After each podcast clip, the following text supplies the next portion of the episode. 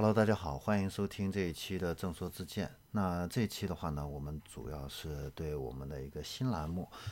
呃，每月新车内参啊，呃的一个发布啊，做一个通告。呃，那之所以要做每月新车的一个呃内参这个栏目的话呢，主要就是还是因为我们是从事汽车行业，那我们要对整个这个汽车行业的一个发展的一个呃趋势啊，然后我们所销售的这样的一个产品的一个优势到底是在哪里，怎么样传递给客户，我们要能够心里有数的话呢，我们一定要能够对全行业的一个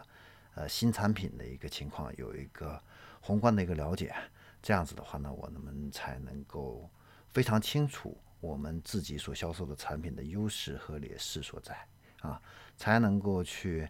不管是在呃这个销售的一个攻防话术的制定上，还是在市场策略、营销策略这块的一个制定上，都会有更多的一个帮助啊。呃，这也是我们开播这个栏目的一个原因。那我们的这个栏目的话呢，呃，会来讲解每个月的呃全新的新车产品啊，包括全新的车型，包括中期改款的一个换代的一个车型。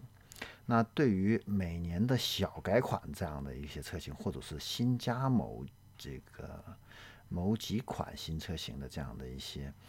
小动作的话呢，我们不会去进行一个报道和讲解啊，